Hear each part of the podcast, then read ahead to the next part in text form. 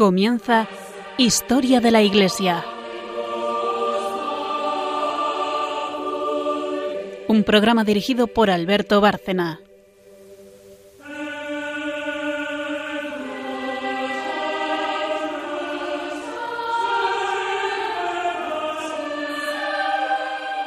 Buenas noches, oyentes de Radio María y de Historia de la Iglesia. Buenas noches, María Ornedo. Buenas noches. Buenas noches, Carmen Turdemontis. Buenas noches a todos. Y buenas noches, oyentes de Radio María y de este programa. Como siempre, el esquema habitual. Tres secciones en este programa. Eh, la primera es historia, porque por supuesto hacemos honor al nombre del programa, Historia de la Iglesia. Eh, después un santo que tenga relación, hoy lo va a tener, con el tema que estamos tratando. Y la tercera sección, bueno, las dos primeras es Carmen Turdemontis quien se ocupa de ellas. En la tercera es María Ornedo, que es magisterio. Y, bueno, seguirá desarrollando lo que veíamos el último día o lo que ella decida, porque tiene mucho tema donde elegir. Pero siempre es doctrina de la Iglesia, siempre es magisterio de los santos padres, magisterio de los padres de la Iglesia, en definitiva. Llevamos mucho tiempo con ese tesoro de los primeros tiempos del cristianismo que eh, valen perfectamente para hoy y además explican las cosas con una enorme sencillez. Una primera pausa y empezamos con historia.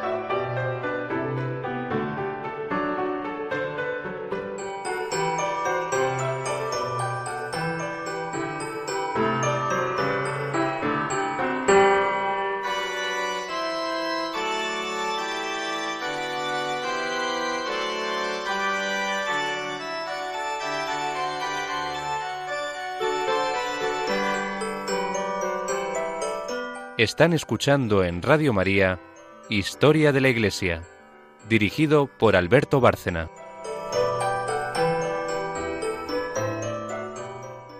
En primer lugar, quiero decir, para darle entrada a Carmen, que es la que nos lo va a contar, que seguimos hablando de las reformas eh, gregorianas, la gran reforma gregoriana, lo cual nos lleva, para quien no haya oído el último programa, a hablar de un Papa Santo, San Gregorio VII, la reforma había empezado ya antes, pero va a continuar con él y va a ir a una altura mayor.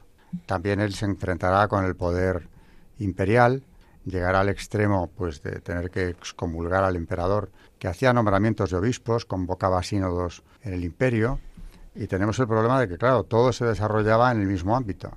La Italia y el imperio alemán de entonces, que estaban unidos entre sí en, en varias zonas de Italia, y que es que además ahí mismo, en la península italiana, estaban los estados del Papa.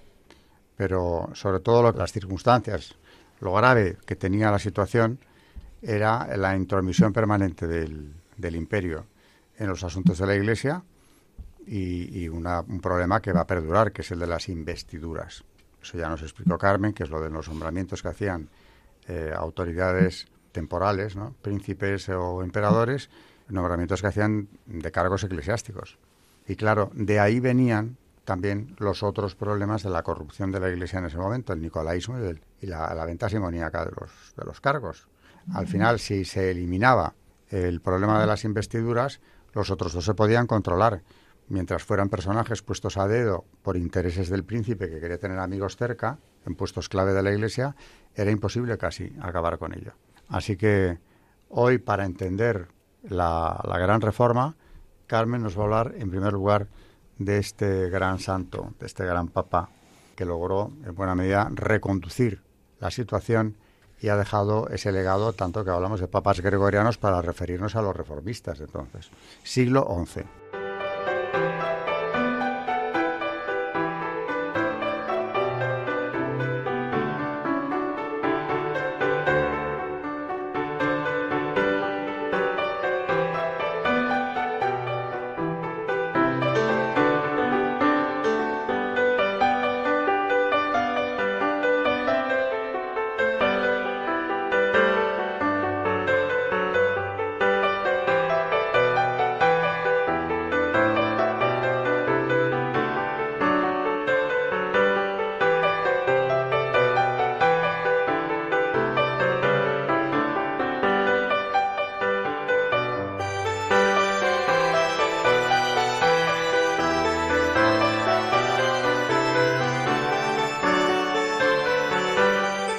Están escuchando en Radio María Historia de la Iglesia, dirigido por Alberto Bárcena.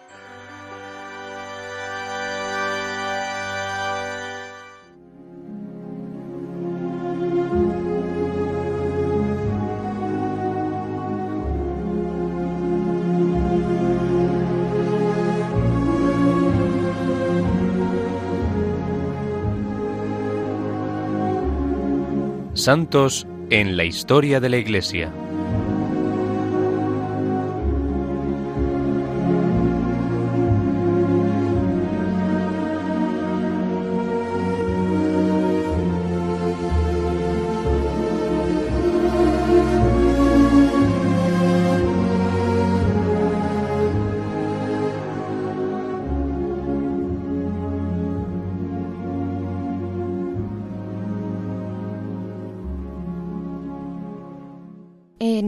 73, el monje Hildebrando, que con los cinco papas que sucedieron a León IX había sido el alma de las reformas, decidió poner toda su energía al servicio de la reforma. Era un poderoso director de hombres y asumía el control de sí mismo. La excelentemente organizada Historia de la Iglesia del catedrático de Majuncia Joseph Lords sitúa en los siglos XI al XIII un capítulo sobre el resurgimiento de la Iglesia hasta convertirse en integradora del Occidente cristianizado en todos los aspectos. La lucha victoriosa de la Iglesia por la libertad. El crecimiento interno del cristianismo. Se define aquí un momento histórico largo y complejo en que ocurre el predominio del pontificado sobre el imperio, que fue primeramente conquistado, siglo XI, y después dos veces defendido, siglos XII y XIII, en fuertes pugnas contra los emperadores. En los primeros choques del siglo XI se centraron en torno a las investiduras de los laicos. Los personajes centrales son el Papa Gregorio VII y el emperador Enrique IV. Estuvieron precedidos por una reforma fundamental por parte de la Iglesia, que tuvo como foco principal el monasterio de Cluny, en Borgoña, al sur de Francia, que fue fundado en el 910 y más tarde sometido directamente a San Pedro, es decir, al Papa. Un nuevo espíritu monástico y una serie de abades llevaron al máximo el programa reformista, con ejemplos heroicos que rebasaron los límites monasteriales.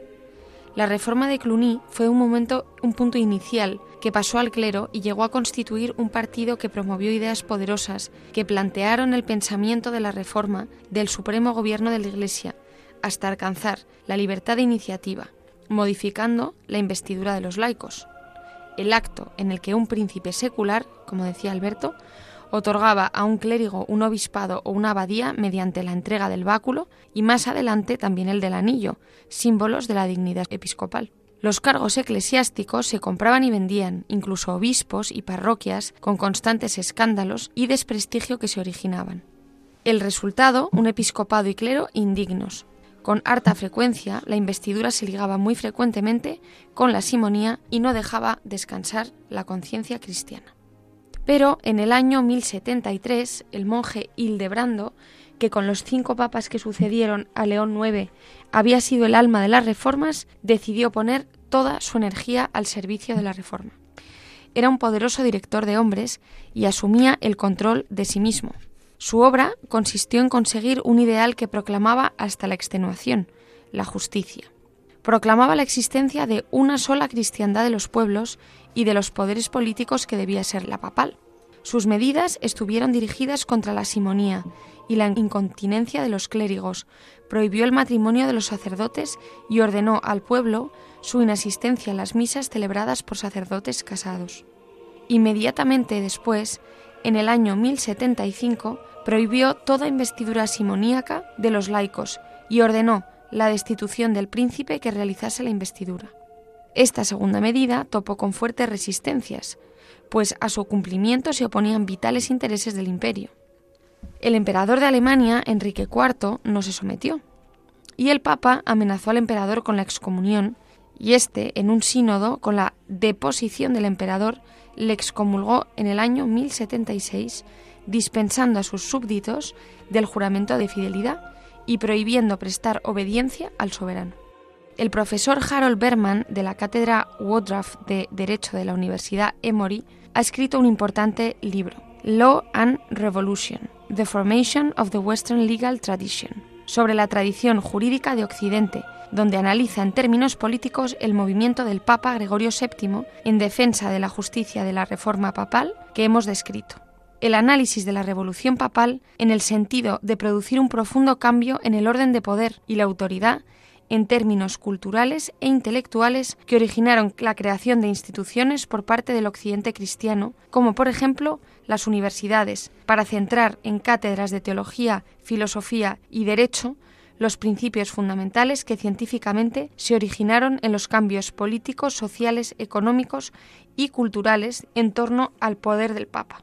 Hace referencia explícita al texto escrito por Gregorio VII con el título Dictatus Papae, donde se establece un cambio radical, pues queda en el abolido el anterior orden político y jurídico, en el principio radical según el cual los emperadores debían besar los pies de los papas, convirtiendo al papa en único juez de todo. Era pues exclusivo para hacer nuevas leyes y para enfrentarse a las necesidades de los tiempos. Parece oportuno reservar para la discusión de si puede considerarse revolución la decisión de Gregorio VII, su propia decisión, de integrar, unificando los obispados, en la decisión única de la Santa Sede, la ejecución de los supuestos del occidente cristiano en una sola entidad espiritual y de poder en el orden político y jurídico de la sociedad cristiana.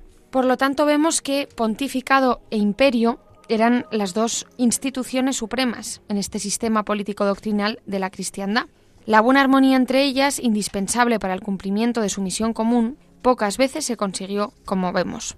Más frecuentes fueron las disputas motivadas por sus respectivas pretensiones de superioridad. Hay que tener presente que las relaciones entre los papas y emperadores se dieron de ordinario en un ámbito histórico más próximo y reducido que la cristiandad. Su escenario habitual fue el imperio, es decir, el conglomerado territorial germano-italiano que comprendía los países alemanes y buena parte de la península itálica. En suelo de esta península se hallaban también emplazados los estados de la Iglesia, garantía de la libertad de la sede apostólica y fuente principal de sus recursos. Como hemos visto, papas y emperadores tuvieron ante sí, de resultas de un tal estado de cosas, no solo problemas doctrinales de primacía, sino también la tarea de tener que convivir políticamente en un mismo espacio geográfico. Estos problemas específicamente italianos agriaron las relaciones entre pontificado e imperio y contribuyeron a la desintegración de la cristiandad. En el siglo XII, las luchas entre el Papa Alejandro III y el emperador Federico Barbarroja tuvieron un marcado signo de confrontación italo-alemana y las grandes ciudades del norte de Italia que formaban la Liga Lombarda fueron las aliadas del pontífice.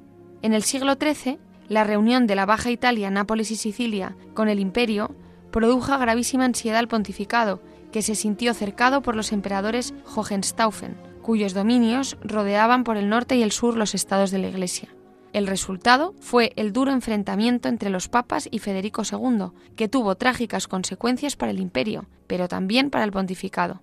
Este conflicto influyó decisivamente en la ruina del sistema de la cristiandad medieval.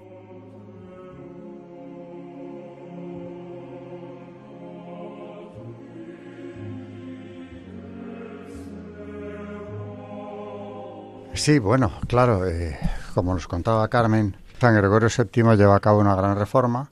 Eh, la situación llega a ser una tensión terrible. Aquí nos ha hablado de excomunión, etcétera, contra el emperador, un emperador que hace nombramientos como le parece, que convocó incluso el sínodo de Worms, pasando olímpicamente de la autoridad papal, que llegó a deponer a Gregorio VII y finalmente, pues, tiene lugar ese suceso que no sé si trajimos aquí, la humillación de Canosa, en la que el emperador eh, acude al castillo de Canosa vestido de, fraile, descalzo, en el mes de enero, 25 eh, de enero, y permanece durante tres días delante del castillo antes de ser recibido por el Papa. Porque es que, claro, eh, le había depuesto y el Papa en respuesta le había excomulgado con toda la razón, puesto que él no tenía la menor autoridad para deponer al Papa. Simplemente, además, por el hecho de que no se ceñía o no se adaptaba a lo que él quería. Tres días mm, bajo la nieve delante de la entrada del castillo, descalzo. Finalmente recibido, porque como dice más de un autor, el Papa no podía negarse a recibirle, porque venía como penitente. Y claro, una cosa es que el Papa o el emperador hubiera aparecido con su séquito y todos los atributos imperiales, y otra cosa que llegara como llegaba. Si venía en esa actitud, claramente venía arrepentido, se supone, por lo menos por el aspecto. y venía a pedir el perdón papal.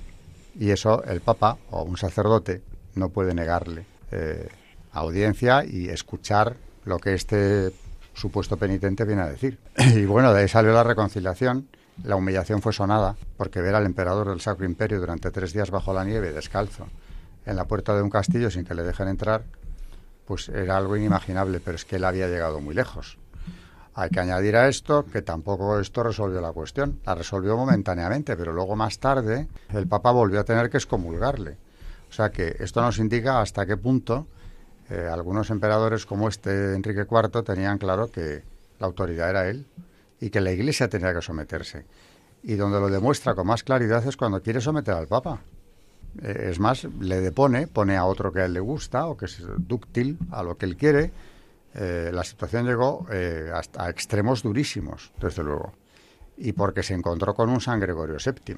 Aquello podía haber acabado todavía mucho peor, ¿no? Pues en esa, en esa humillación de Canosa intervino como intermediario o como mediador alguien que había sido maestro del Papa, San Hugo el Grande habían coincidido en Cluny. San Hugo fue abad de Cluny. Y entre él y, la condesa de Canosa, dueña de la fortaleza donde estaba el Papa, eh, consiguen convencer a Enrique IV. Hay que decir que Enrique IV también tenía una gran cercanía con, con San Hugo.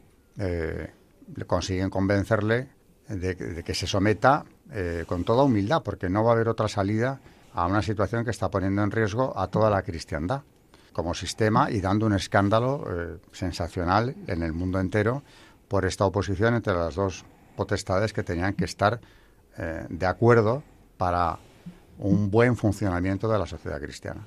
Bueno, eh, con esto dejamos preparado el terreno para, para lo que viene a continuación. Pues como decía Alberto, hoy nuestro santo tiene mucho que ver con la época de la que estamos hablando, ya que hoy vamos a hablar de un consejero de nada menos que papas, emperadores y reyes, y se trata de San Hugo el Grande. Este sería uno de los más célebres personajes de la Edad Media. Nació en el año 1024, en la pequeña localidad de Semur, en la Borgoña francesa. Su padre fue Dalmacio, conde de Semur, y su madre, Adelaida. Dicen las crónicas que estando ella próxima a dar a luz, pidió a un sacerdote de vida santa intachable que celebrara el santo sacrificio por su intención. En el momento de la elevación, el celebrante vio encima del cáliz a un niño de extrema belleza, lo que fue para la madre un presagio de que el hijo que estaba por nacer sería un digno ministro del altar. Sin embargo, el padre no aprobaba tal idea. Hugo debía continuar las tradiciones de la familia y llevarlas a su apogeo. Por eso quiso que el niño fuera formado en todos los ejercicios de la juventud noble de aquel tiempo, como dominio del caballo, manejo de las armas y prácticas de cacería. Hugo, no obstante, se sentía más llamado a una vida de piedad y de oración, de acuerdo con los deseos de su madre. Finalmente, obtuvo de su padre el consentimiento para seguir los estudios al lado de su tío abuelo, también llamado Hugo, obispo de Auxerre y conde de Chalon-sur-Saône. Fue allí que tuvo noticias de la existencia de la abadía de Cluny y de San Odilión, su abad, así como de la piadosa y penitente vida que llevaban los monjes. Aunque tenía apenas dieciséis años, buscó al santo abad y le pidió ingresar en la abadía. Cuando Hugo fue presentado a la comunidad, uno de los monjes, inspirado por el Espíritu Santo, exclamó Oh bendita orden de Cluny, que recibes hoy en tu seno tan digno tesoro. El joven postulante, Tenía buena presencia y un espíritu recogido pero alerta, siendo muy bien dotado tanto física como intelectualmente. El conde Dalmacio, no obstante, no se conformaba con la fuga de su hijo. Por eso, al pasar cerca de Cluny, quiso verlo para intentar convencerle de volver a casa. Cuando Hugo apareció con gran modestia y recogimiento, vestido con el áspero hábito monástico, el viejo conde lo vio rodeado de una atmósfera tan sobrenatural que confesó nunca haberlo visto tan bello y a partir de entonces no insistió más. San Odilón vislumbró en aquel joven tan maduro para su edad una gran promesa.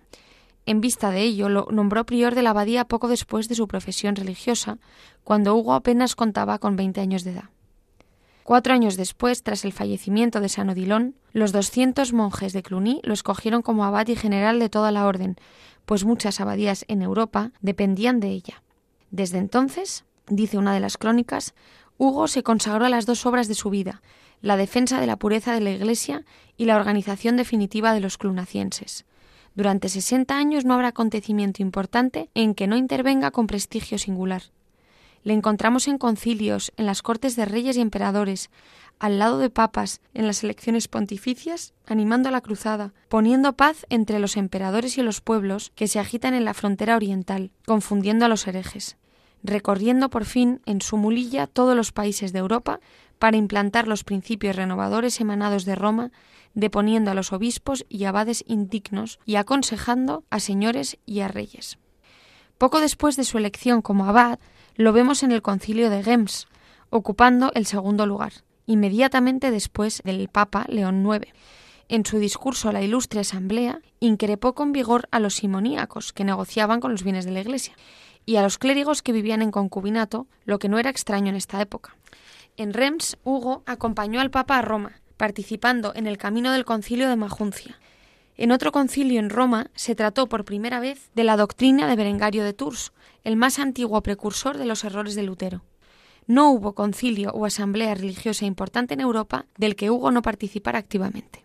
Bajo su dirección llegó a tal punto la observancia de la regla de Cluny que el cardenal San Pedro Damián, legado pontificio en Francia, afirmó en una de sus epístolas que sus monjes fácilmente no podían ofender a Dios ni por el pensamiento, porque estaban noche y día ocupados en el culto divino. Sin embargo, estando una vez San Hugo en Saint-Jean d'Angely, tuvo un sueño en el cual vio un rayo cayendo sobre la abadía.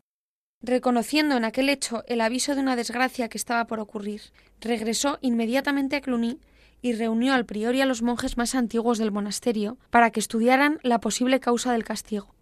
Como no llegaban a ninguna conclusión, recurrió a la oración, pidiendo a Dios que le diera a conocer el motivo de aquello. Dios le comunicó que uno de sus monjes había cometido en secreto un gran pecado.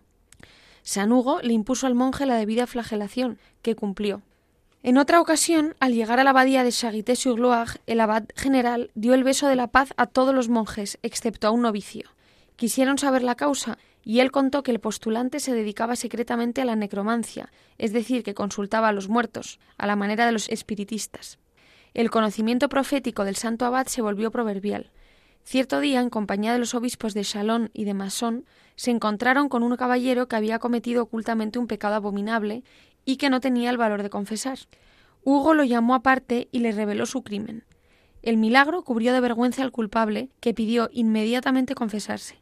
Después decía con toda finura a todo el mundo que era muy peligroso estar frente a San Hugo sin haberse confesado, pues él podía leer la conciencia. El santo advertía frecuentemente del vicio de la crítica y del sarcasmo en el lenguaje al monje Durando de Bribón, quien más tarde sería arzobispo de Toulouse. Pecados que San Bernardo llamaba de blasfemias en la boca de clérigos o religiosos. Viendo que no se corregía, le predijo que sería severamente castigado. No lo fue en esta vida, sino en la otra. Habiendo fallecido, Durando se le apareció a un monje de Cluny con la boca llena de espuma, los labios hinchados, suplicándole que avisara a San Hugo. El abad ordenó a siete monjes que permanecieran en silencio durante una semana y que fuesen rezadas continuas oraciones por el fallecido. Transcurrido este tiempo, Durando se apareció nuevamente a dicho monje, diciendo que no había sido liberado del purgatorio solo porque uno de los siete monjes había quebrado el silencio. Retomadas las oraciones y el silencio por una semana más, Durando se le apareció por tercera vez al monje, ahora radiante de gloria, para agradecer a San Hugo y a toda la comunidad y comunicar que subía al cielo. El emperador Enrique III tenía por San Hugo una profunda admiración, como vemos por esta carta que le escribió. Le dice en su carta Recibir tus cartas es uno de mis mayores contentos. Sé muy bien el ardor con que te entregas a las cosas divinas y por eso te agradezco más aún esa bondad que te inspira tanto interés por nuestras pobres cosas. Nada tengo que decir a tu negativa de venir a la corte, alegando las distancias. Te disculpo con la condición de que vengas a Colonia para sacar de la pila bautismal y cubrir con tu bendición paternal a mi hijo que acaba de nacer. Y expiada la levadura de mis pecados, pueda yo recibir de tus manos el pan de la gloria celeste. Grande gracia la de aquel niño, que por cierto fue el futuro emperador Enrique IV, de tener como padrino a un santo. Pasó la Pascua en esa ciudad, Colonia, donde los alemanes no podían dejar de admirar la dulzura de su conversación, las gracias de su semblante, la gravedad de sus costumbres y con una edad tan poco avanzada además, pues el santo no tenía aún más de treinta años. Poco después, San Hugo tuvo que desplazarse a Hungría para reconciliar al, al rey Andrés I con el emperador. en la terrible controversia levantada más tarde por su ahijado, el emperador Enrique IV, contra San Gregorio VII, que nos ha contado Alberto, que por cierto era su antiguo discípulo en Cluny, San Hugo tuvo que emplear toda su diplomacia para permanecer fiel al amor que debía al primero y mantenerlo en la sumisión que aquel debía al soberano pontífice en materia religiosa y moral. Para obtener la reconciliación del emperador con el gran San Gregorio VII, San Hugo utilizó el crédito del que gozaba junto a la famosa condesa Matilde, como nos ha contado antes Alberto. Analizamos en otro artículo el papel que Cluny y sus cinco santos abades desempeñaron en la Edad Media. Recordemos que en esta época, eh, en la época de San Hugo, el prestigio de Cluny llegó a su auge. Además del monje Hildebrando, San Gregorio VII, otros dos cluneacienses subieron al solio pontificio en la senda de aquel gran pontífice. Después serán eh, papas el monje Eudes de la el beato Urbano II, el papa que impulsó las cruzadas, por cierto, y el monje Reiniero, que fue Pascual II, que tuvo que enfrentar y someter a tres antipapas. Cuando Urbano II viajó a Francia para el concilio de Clermont, pasó antes por Cluny, a fin de bendecir el altar mayor de la nueva iglesia que San Hugo había edificado, la mayor de la cristiandad en la época, superada posteriormente, pero apenas, por la Basílica de San Pedro en Roma y demolida durante la ciaga Revolución Francesa. El Papa llevó consigo a San Hugo al concilio en el cual se decidió convocar la primera cruzada. Pascual II quiso también volver a Cluny después de, de, haber sido elevado al papado y renovó, como lo hiciera igualmente Urbano II, todos los privilegios que habían sido concedidos por San Gregorio VII a Cluny. Finalmente, San Hugo entregó su alma a Dios el día 29 de abril de 1108, a la edad de 89 años. Una época de grandes contrastes, de santos, de abusos eh, por parte de, del imperio, pero también de corrupción dentro de la Iglesia. Pero es muy, es muy reconfortante saber que nunca, en ningún periodo, por duro y por corrompido que haya sido, Dios ha dejado de enviar santos a su Iglesia, grandes pastores como San Hugo, que además eh, han actuado precisamente para resolver esas cuestiones, esas tensiones, esa corrupción, esa cercanía con el emperador y a la vez con el Papa, que es providencial, no es casualidad, eh, fue decisiva para limar asperezas y conseguir que la sociedad cristiana volviera a funcionar como es debido, aunque no se había terminado el problema, eh, indiscutiblemente, ¿no? Y, la verdad es que qué pena, ahora que hemos hablado tanto de Carmen, hemos hablado tanto de Cliní, ver a qué ha quedado reducido ese conjunto monástico impresionante, del que el otro día viendo un plano de cómo fue, pues la torre que veíamos hace poco cuando fuimos, era una de las pequeñas. La central, la nave de la iglesia y todo lo que había detrás, es decir, por lo que yo calculo que lo que dejó la revolución en pie, porque aquello fue demolido, pero a, conciencia en época de la Revolución Francesa, eh, debe de ser algo así como la tercera parte de lo que fue Cluny, o menos. Pero bueno, ha dejado un legado importantísimo y en aquella época fue escuela de grandes maestros del espíritu de, de la cristiandad. Bueno, tercera sección y viene ya María con Magisterio. Eh, no sé si vamos a continuar con el Padre Nuestro, donde estábamos con Teodoro y el Padre Nuestro, porque nos quedamos simplemente empezando. ¿no?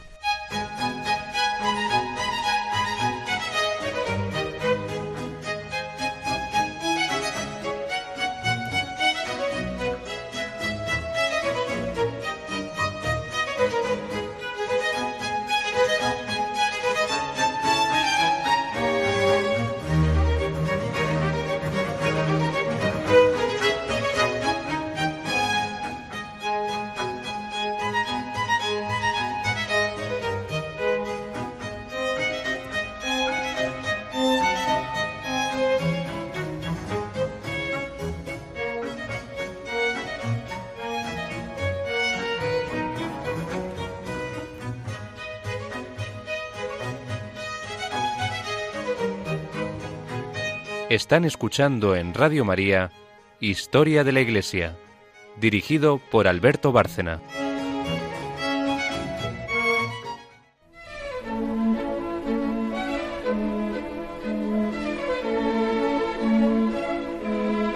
El Magisterio de la Iglesia.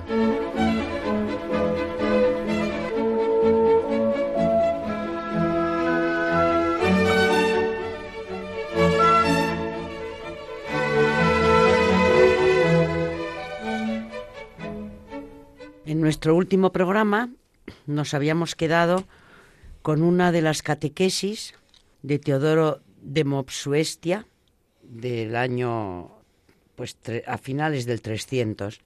Y bueno, em, estábamos con la catequesis del Padre Nuestro.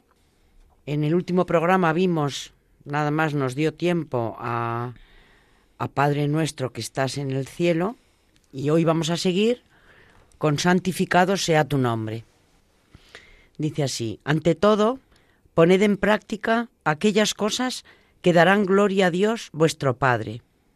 Porque aquello que Jesús dijo en otro lugar, que vuestra luz brille de tal modo delante de los hombres, que vean vuestras buenas obras y den gloria a vuestro Padre que está en el cielo.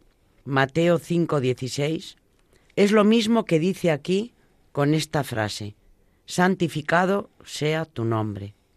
Es como si dijera, tenéis que asumir la carga de llevar a la práctica aquellas obras que harán que el nombre de Dios sea alabado por todos los hombres, mientras vosotros admiráis sus gestos de misericordia y su gracia abundantemente derramada sobre vosotros, mostrando así que no en vano ha hecho de vosotros sus hijos, y en su misericordia os ha otorgado el Espíritu, con el propósito de que crezcáis y progreséis sin fin, y os ha corregido para que seáis como conviene que sean quienes han obtenido el favor de llamar a Dios Padre. Del mismo modo, si actuamos de otra forma, seremos causa de blasfemia contra Dios. Es decir, que quienes son extraños a nuestra fe, cuando nos vean ocupados en acciones malvadas, dirán de nosotros, no son dignos de ser llamados hijos de Dios. Si por el contrario nos conducimos bella y convenientemente, confirmaremos que somos en verdad hijos de Dios y dignos de la nobleza de nuestro Padre, porque nos mostramos bien educados y llevando una vida digna de nuestro Padre.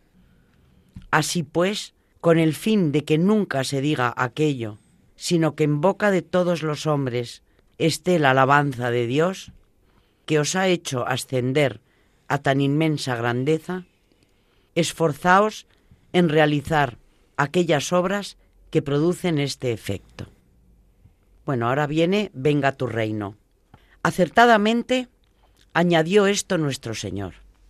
Es necesario, efectivamente, que aquellos que por la adopción filial son llamados al reino de los cielos y esperan estar un día en el cielo con Cristo, si es verdad que según las palabras del bienaventurado Pablo, seremos arrebatados hacia las nubes, en el aire, al encuentro de nuestro Señor. Y de este modo estaremos siempre con nuestro Señor. 1 Tesalonicenses 4:17. Tengan pensamientos dignos de este reino y obren en concordancia con la conducta que será propia del cielo, y hagan, por consiguiente, poco caso a las cosas de la tierra, teniéndolas en tan baja estima que el mero hecho de entretenerse con ellas les cause ya vergüenza. En efecto, de alguien que vive constantemente en un palacio real, que en todo momento ve a los miembros de la familia real y conversa con ellos, no es propio vagabundear por los mercados, las tabernas y otros lugares semejantes, sino dedicarse a tratar con quienes habitan como él en el palacio. Por tanto, a nosotros, que estamos llamados al reino de los cielos, tampoco nos está permitido abandonar las conductas de lo alto y lo que es propio de ese modo de vida, para entregarnos al comercio de este mundo, donde hay tanto malhechor al servicio de la iniquidad.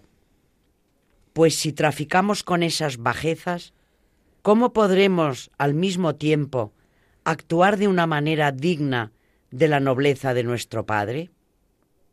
Pero, ¿qué hay que hacer para adquirir las conductas celestiales y para llevar a cabo aquellas acciones que suscitarán una gran alabanza al nombre de Dios?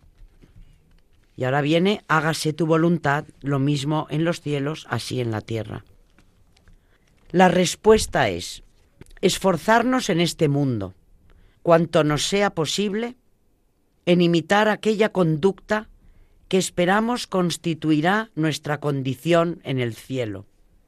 Porque en el cielo, ciertamente, no habrá ya nada que se oponga a Dios, ya que el pecado habrá sido desarraigado, el poder de los demonios abolido y por último, destruido todo aquello que en el momento presente nos hace la guerra.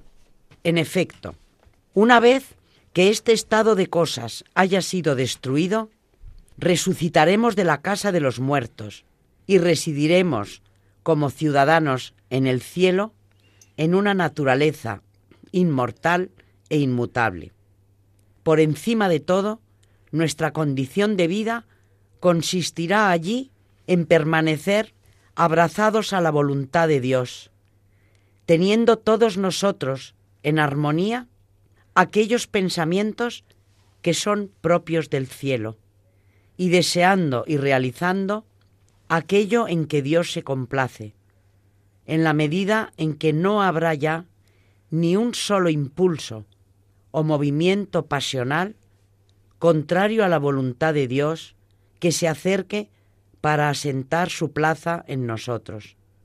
Aquello, por tanto, que nos es exigido, en la medida de lo posible en este mundo, es que perseveremos en la voluntad de Dios, sin desviarnos hacia lo que le es contrario, que del mismo modo que consideramos que la voluntad de Dios reina en el cielo, así también en la tierra fijemos en ella nuestra mirada, que por lo que respecta a nuestra voluntad y a nuestra mentalidad, no tengamos ya en nosotros ningún movimiento contrario a la voluntad de Dios, actuando en el momento presente según la norma allá arriba. Esto, ciertamente, no nos es posible mientras permanezcamos en este mundo, en una naturaleza mortal y mudable.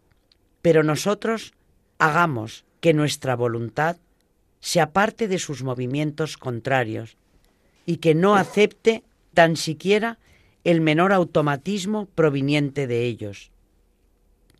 Y llevemos a la práctica aquello que ordena el bienaventurado Pablo cuando dice, no os modeléis conforme al siglo presente, sino transformaos por la renovación de vuestras conciencias, de modo que reconozcáis cuál es la voluntad de Dios, lo bueno, lo que le agrada, lo perfecto. Romanos 12, 2. Lo que nos ordena, en efecto, no es que los movimientos pasionales no se revelen ya en nosotros, sino que no nos modelemos a imagen de todo aquello que con absoluta seguridad acabará disolviéndose juntamente con la subsistencia de este siglo.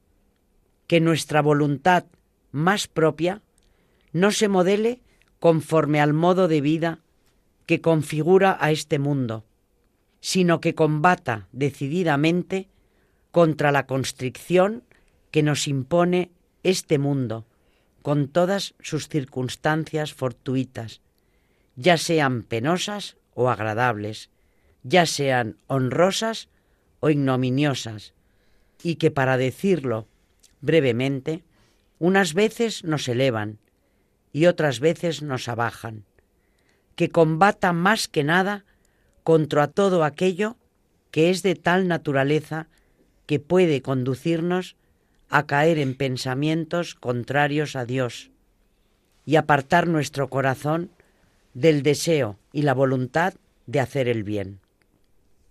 Esforcémonos para que nuestro afecto no se apegue a estas cosas, sino renovemos nuestros pensamientos corrigiéndolos cada día y evitando así los perjuicios que nos vienen de las sugestiones pasionales que mueven este mundo y elevemos cada día nuestra voluntad hacia las cosas más nobles y excelentes, haciendo la experiencia de todas aquellas cosas que por su belleza complacen a Dios.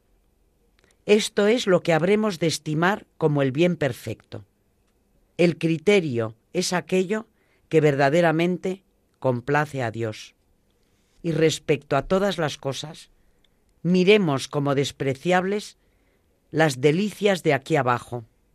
Soportemos las tribulaciones que nos sobrevengan y a todo prefiramos la voluntad de Dios y considerémonos a nosotros mismos como bienaventurados, si llevamos a la práctica el deseo divino, aunque nos visiten todas las angustias del mundo. Al contrario, considerémonos como muy miserables, más abyectos que cualquier otro hombre, si no nos comportamos así, aunque nademos en la abundancia de todos los bienes de este mundo. Esta es, por tanto, la conducta perfecta que en tan pocas palabras nos enseñó nuestro Señor. A aquellos que buscan en Él su refugio, les ordena que se apliquen a las buenas obras y que su comportamiento esté de acuerdo con las conductas celestes y que desprecien todas las cosas que son propias de este mundo y que se esfuercen en la medida de sus posibilidades, en modelar su vida según las realidades del mundo venidero. Esto es lo que quiere que le pidamos a Dios hasta el momento final. Y así, dado que nos conviene tener una conciencia sana, un pensamiento firme y un amor verdadero respecto a estas cosas, y bien sabemos que somos incapaces por nosotros mismos de llevar nada a cumplimiento sin la ayuda de Dios. Es necesariamente en la forma de una oración como nuestro Señor nos la transmitió, con el fin de que nosotros pusiésemos en ellas claramente nuestra voluntad de elección, con un amor perfecto, y perseverásemos con todo nuestro esfuerzo, y aplicación en pedírselas a Dios, puesto que son buenas y provechosas.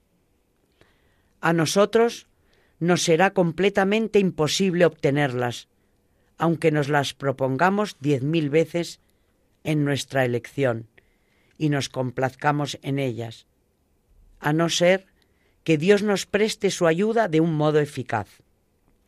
Pero las obtendremos con seguridad si las preferimos, eligiéndolas con nuestra voluntad y al mismo tiempo se las pedimos a Dios.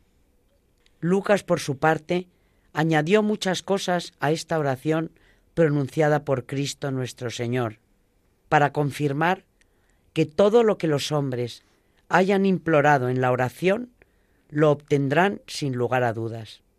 Ahora bien, como por una parte quería llamarnos a configurarnos con aquel mundo venidero, donde una vez que estemos en él, nos encontraremos totalmente elevados por encima de las cosas de aquí abajo y no necesitaremos ya absolutamente de ninguna cosa. Y como por otra parte se le podría objetar que nos manda algo que resulta imposible, porque a nosotros, seres mortales por naturaleza, y con muchísimas necesidades en este mundo, nos ordena configurarnos según el modelo de aquella vida inmortal, añadió entonces esta petición tan rica de sentido a pesar de su brevedad, y que el próximo día continuaremos el pan de nuestra necesidad, dánosle hoy. Merece la pena detenerse aquí porque es la oración que Cristo nos enseñó. Así que eh, más elevada no puede ser y más llena de enseñanzas tampoco. Eh, Teodoro aquí se detiene en cada una de las frases que le dirigimos, pero yo creo que es, bueno tener presente lo que le estamos diciendo en cada, en cada una de ellas. Realmente creo que además con, con lo que le pedimos en el Padre Nuestro estaría todo completo, pero es mejor, como digo, profundizar en cada una de las peticiones.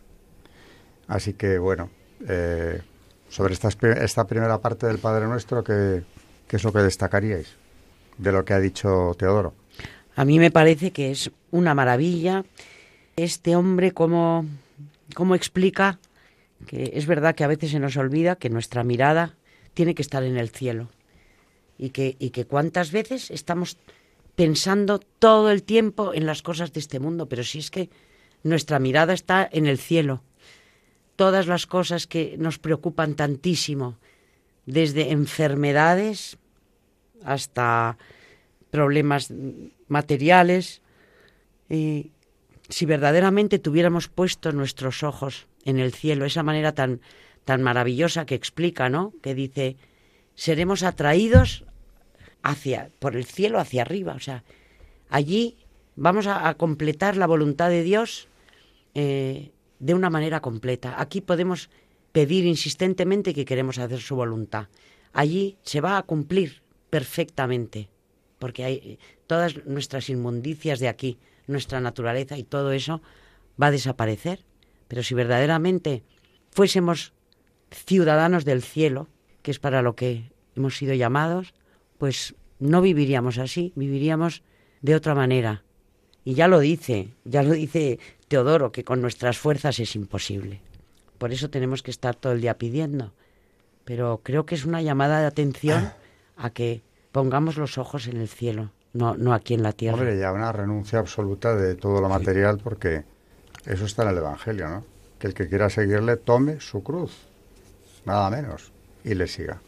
Bueno, pues eh, como decía antes, toda la enseñanza que está contenida ya desde los primeros tiempos en los padres y en los primeros autores cristianos, bueno, pues lo que ha hecho la Iglesia desde entonces es insistir, profundizar, interpretar eh, todos estos textos, pero es asombroso cuando te acercas a ellos ver cómo ya eh, habían conseguido en los primeros siglos acercarse a explicarle al pueblo cristiano qué es lo que está diciendo, qué es lo que debe buscar, cómo debe comportarse. En definitiva, qué es lo que hay contenido en el Nuevo Testamento que nos concierne eh, y que es la única guía para llegar a donde tenemos que llegar y para lo que hemos sido creados que es a la presencia de Dios. Muchas gracias, María Ornedo. Muchas gracias y buenas noches. Y buenas noches, muchas gracias y buenas noches, Carmen Tour de Montis. Buenas noches y muchas gracias a todos. Y buenas noches a todos nuestros oyentes de Radio María.